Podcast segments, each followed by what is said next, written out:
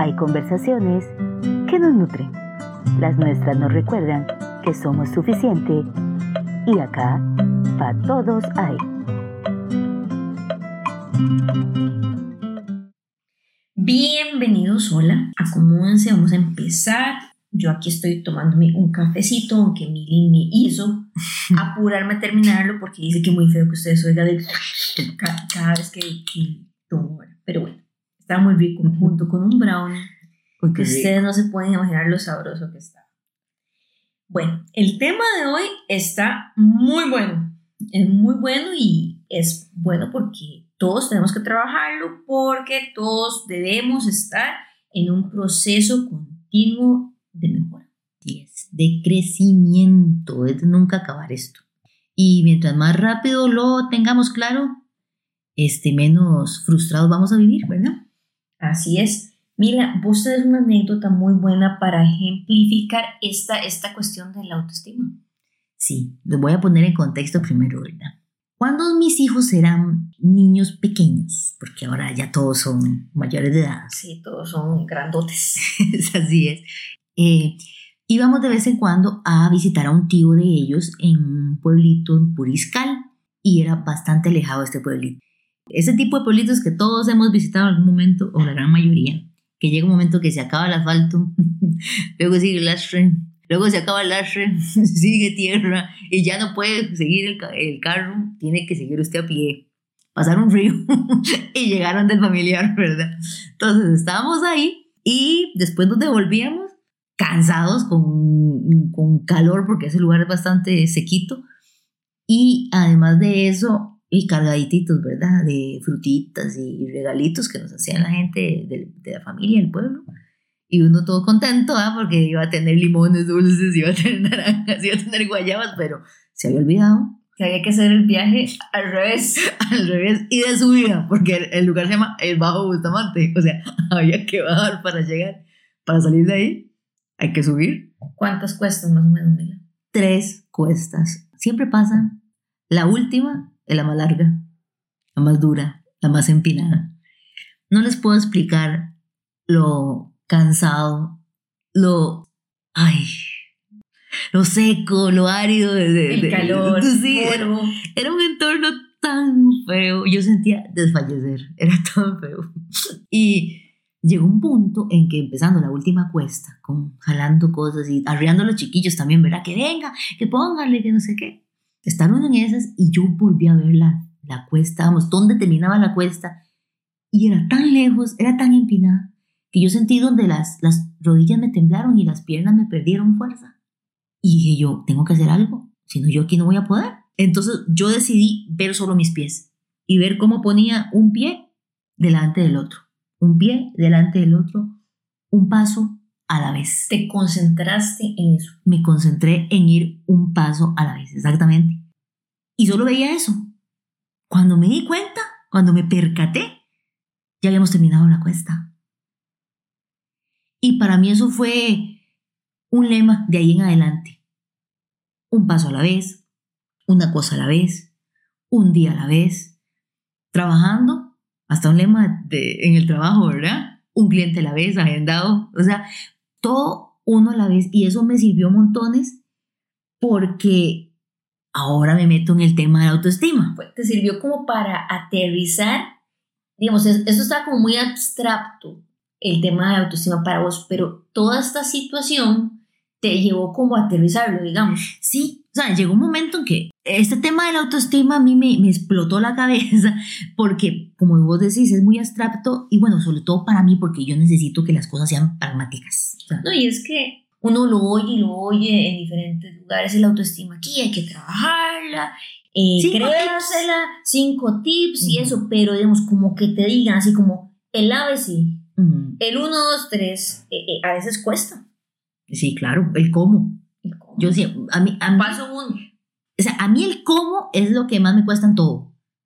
Porque a uno le, le dicen mucho lo que usted tiene que hacer, pero no le dicen cómo tiene que hacerlo usted a mí me ha tocado, yo sé también, Alito, muchas veces en la vida descubrirlo a huevo, va, descubrirlo en el cañazo, en, el sopapo que le da la vida. cuando uno llega y pa, pega contra la pared, pega. Y dice, ah, mira, Exactamente. Entonces, este, como esto ha sido tan abstracto y hay mucha gente hablando del tema, pero no todos hacen clic con uno, todo lo que yo veía, todo lo que yo leía, todo lo que escuchaba, me decía cómo identificar que tenía problemas de autoestima y yo, ok, diagnóstico realizado, sí, tengo problemas de autoestima, pero no, no sabía cómo trabajarla. Cosas como, tiene que creérsela, yo no sabía cómo. No, ¿Cómo me la creo? sí, sí, ok, sí, yo sé que tengo que creérmela, pero ¿cómo hago? Porque a mucha gente le puede pasar, a otra no. Yo veo que hay gente que aparenta lo que no es y confunde eso es como la línea entre creérsela y aparentar lo que no es, sí. como que ya cae en lo que sería farsa. Sí, o, en, autoengaño, sí, ¿verdad? Y entonces es, es tan difusa esa línea que tal vez genuinamente, ¿verdad? Quieren, quieren creérsela, pero terminan engañándose a sí mismos o, o, o posando para foto, pero en realidad están hechos leña por dentro y no, no están trabajando su autoestima.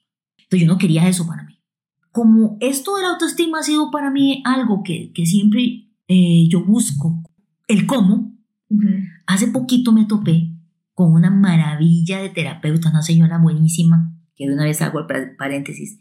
Si la escuchan, este nombre Nilda Caraviglio, esta señora, escúchenla. O sea, si se topan con ella, si ven ese nombre, métanse a escuchar el podcast, métanse a ver el, el, el, ver el video. Esa señora conoce como decía mi sobrino jovencillo, conoce esta noche de noche. La señora sabe su oficio, tiene años en esto, dice herramientas súper simples, no, no, no, no anda con fanfarrias, que es cosas que vemos ahora mucho, gente que habla mucho ring ring y nada de lado. Y nada de lado.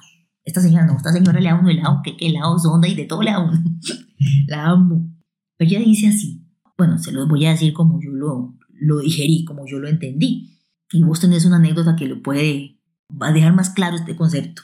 Dice ya, si queremos fortalecer nuestra autoestima, es cuestión de establecer metas chiquitas, metas pequeñas, realizables y diarias. Al alcanzarlas, nuestro cerebro registra eso como un logro y nos da una recompensa química que a su vez reafirma esta maravillosa verdad. Yo puedo. Conforme yo vaya logrando y reafirmándome y vaya empoderándome en, en esto que yo puedo, me establecí una meta pequeña, yo puedo hacerla, me voy a sentir capaz, va a haber una voz interior, un faro de luz más amplio que va a decir, yo puedo hacer algo mayor, yo puedo hacer algo mayor y así voy a ir construyendo una autoestima cada vez más, más fortalecida. No alta ni baja, no. Yo tengo o mucha autoestima o poca autoestima. Lo que tengo es cantidad. Y esa cantidad solo se mide en la medida que yo sea consciente de mis logros ahora que, que hay tantos juegos para celulares. Es como un jueguito en el que uno va ganando moneditas. ¿Cómo es que uno va atesorando eh, el montón de moneditas? O sea, no te las ganas de un solo. A veces te ganas, te encontrás como el tesorito son 50 moneditas y así. Pero generalmente vas agarrando de una en una que te hace crecer. Sí, como el tesoro. El tesoro, sí la buchaquita. La buchaquita, exactamente. Y también uno, cuando tiene ya muchas, uno empieza a decir, ah, tengo bastantes moneditas. Puedo entonces optar ya no, no solamente por, por el carrito, por la moto, ahora puedo ir por el carrito. Ajá. Ah, como, como te digo que yo amo, el Harvey Moon. Ajá. Ah, ok, ya puedo, puedo hacer mi casa más grande. Yo puedo edificar mi casa, que soy yo, esta casa interior, hacerla mejor, porque tengo de dónde. Es confianza, es, es autoconfianza, esa ese certeza de capacidad. Y hay herramientas que nosotros mismos podemos encontrar. Exactamente. Es muy importante que si usted ve que necesita terapia y usted puede costearla, genial. Genial. Pero también hay muchas herramientas, muchos libros, muchos podcasts. Y, y volviendo al ejemplo, el libro se llama Tiende tu cama, de William H. McRaven. Ese libro, para mí en especial, el primer capítulo fue así como, como una lucecita, ¿me entendés? ¿Por qué? El libro, el primer capítulo, que haciéndoles spoiler, habla de cómo él, que empezó su entrenamiento de SEAL, lo primero que le enseñaron, o unas primeras cosas, era que le revisaban todos los días su cama ¿verdad? Era algo muy importante hacer la cama. Un soldado, ese señor soldado de, de carrera. Exactamente. Y él, él decía, hacía énfasis en esto, en las pequeñas cosas, como decía Milly, esos pequeños logros. Entonces él hacía esta analogía con tender la cama, Mm. que él decía, si usted tuvo un día desastroso y usted llega en la noche y está su cama tendida, usted sabe que ese fue un logro en ese día. Ese día logró terminar algo. Exactamente. Y para mí eso fue un wow. Totalmente. Y de hecho yo le comentaba ahora a Mili que para mí ya es parte de un hábito. Mm. Si yo llego y tiendo la cama inmediatamente, o sea, esa es como eh, la chispa de arranque para empezar otros objetivos durante ese día. Mm. Ese libro se lo recomiendo mil por mil. Es muy bueno, es muy corto y en realidad es una lectura bastante, bastante fácil de Sí, sí, es muy ligera. Tiene una virtud que yo valoro mucho, que es que conceptos que son complejos, en cada capítulo los retrata de una manera sencilla, accesible, digerible, Digerible. ¿verdad? Y de hecho a mí me pasa, por ejemplo, con la agenda. Yo, yo hace varios años me di cuenta que necesitaba usar agenda, pero de un tiempo para acá yo la uso también para escribir las cosas que he hecho.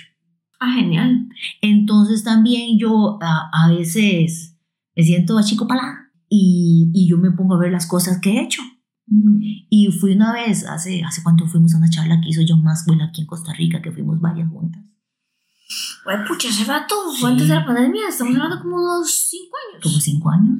Y él dijo que él hacía algo todos los primeros de enero, que le agarraba su agenda y él revisaba todo lo que había hecho en esta agenda y si los propósitos que se había hecho los había logrado, que él duraba en eso como una hora, decía él. Ujú. Y yo, ¿qué, qué paja este man? Pero Vos una- criticando a- yo criticando a John Maxwell. ¿Verdad? Imagínense. la- Terrible. Pero, pero lo mismo me hacía gracia, porque gracias a ese pensamiento me quedó esta enseñanza. Porque al año de yo usar mi ser consciente, hacer de esto de manera intencional. De usar la agenda y todo. Yo me senté el primero hacer la vara, comiendo, o sea, diciendo que no era una hora en esto, ¿verdad? A probar la- la- lo que John Maxwell dijo. Ale, yo duré una hora revisando mes a mes. Y empecé a ver que yo eh, me puse metas, por ejemplo, a aumentar clientes en tal, en tal servicio que doy, hacer tal cosas. Y yo empecé a ver mes a mes como si lo fui logrando. Ujú. Hasta la última agenda que compré para este año, yo ahí las tengo y yo reviso esto. Y por ejemplo, ya en la agenda de este año, que ya me hice más, un poquillo más compleja para usar, eh, también tomé la decisión de la primer página de la agenda, que viene en blanco, que es como una cartulinita, ahí escribo, no todo el tiempo, escribo cosas que agradezco. Mm. Porque me acordé de algo que, que, Sí. que vos me habías compartido meses atrás. Entonces yo escribo cosas que agradezco. ¿Por qué? Porque ahora con esta intencionalidad de registrar mis logros, Ajá. Es una manera de darme cuenta que, que yo estoy logrando cosas. Ujú. Entonces me siento down o siento que no hice nada ese día, veo mis logros. Ujú. Lo hago. Hay días que no, hay días que se me olvida. Porque también esto me gustaría que quede claro acá. No estamos aquí como, ay, sí, nosotros ya, nuestra autoestima por los Sí, tenemos por tal". un, una super saco de autoestima. No, no, No. estamos- seguimos trabajando Es- en ello. y hay días buenos ¿Y días malos? y hay días malos, y hay días de... Pero hay, hay días que me dice, lo logré. Uy, chica, lo hice. Una palabra que dijiste es que, que es así como que hay que subrayar aquí, que es lo de la intención, hacer las cosas con intención. Y volviendo al ejemplo que yo di de lo de tender la cama, que puede parecer algo muy simple, pero cuando uno pone intención en esa pequeña acción, le estás dando peso. Total, total. Y también otra cosa que hay que dejar claro, y, y es que estas cosas, yo por esto amo estas conversaciones, porque uno, cuando una cosa es cuando uno solo lo piensa y otra cosa es cuando uno lo habla, porque mi oído al escucharlo le da más peso. Y no- nosotros tenemos que tener siempre claro de tener buenas fuentes, de escuchar cosas buenas. Eso nuestro cerebro lo necesita. No hay que poner metas demasiado grandes porque me voy al ejemplo de la caminata. Es como volver a ver el camino entero, uno se va a rendir antes de empezar. Uno planea la frustración, uno, uno dice, no sé, una meta inalcanzable para mí en este momento sería, de aquí al 5 de mayo voy a pesar 20 kilos menos. O sea, voy a llegar al 5 de mayo frustrada. Es ponerse una carga sobre uno que lo que va a hacer es, va a hacer mella en la autoestima. O sea, no te va a ayudar para nada. Te vas a sentir mal. O sea, lo que va a hacer uno es, no sé, decirse fracasado de, diferentes maneras. no tiene sentido. Entonces yo puedo mejor establecerme una meta como voy a comer más sano de ahora en adelante. o esta semana voy a decidir comer sano. Algo simple. Ahí uno empezar a hackear el cerebro de uno en el sentido de no estar... Para nuestro beneficio. Para nuestro beneficio. Porque la autoestima es eso. Tenerme estima a mí y recordarme diariamente que yo puedo, que soy capaz. Me encanta, me encanta esa frase. Hay ideas, frases o palabras que nos generan preguntas o nos llevan a respuestas, porque quedan ahí en nuestra cabeza rebotando cual bola en una cancha de juego. Esta es nuestra sección, te la dejo picando. Es mejor dominarse a sí mismo que conquistar ciudades. Para dominarnos debemos hacer algo muy valiente, conocernos. Desde siempre ha sido más fácil tratar de hacer cosas que en apariencia nos hacen ver exitosos que trabajar en lo anónimo, en lo íntimo, que nos confronta con los porqués de nuestras acciones. Hacernos preguntas como ¿por qué quiero hacer esto? ¿Por qué me gusta este halago? ¿O por qué me enoja esta frase? Son pequeños pasos hacia un viaje revelador. En la próxima conversaremos sobre los tipos de leche. Sí, Oíste bien. La otra semana tendrá sentido. Te la dejo picando.